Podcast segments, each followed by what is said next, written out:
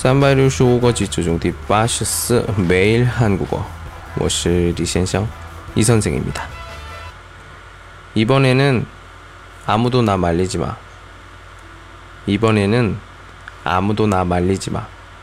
这次学业别让我 자, 우리 드라마나 영화를 보면 어때요? 아, 나 말리지 마.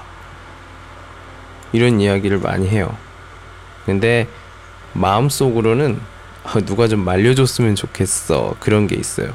근데 진짜로 말리지 않으면 좀 약간 깜깜하다. 당황해요.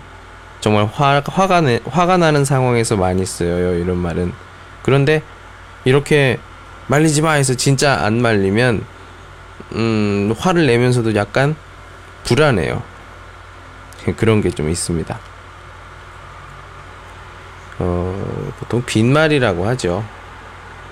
이 말은 이해할 때 반대로 해야 돼요. 나를 좀 말려줘. 이 말이에요. 이번에는 아무도 나 말리지 마. 이 말은 이번엔 꼭 나를 말려줘야 돼. 이렇게 반어 표현 중에 하나입니다. 따라하세요. 이번에는 아무도 나 말리지 마. 이번에는 아무도 나 말리지 마. 오늘은 여기까지. 안녕.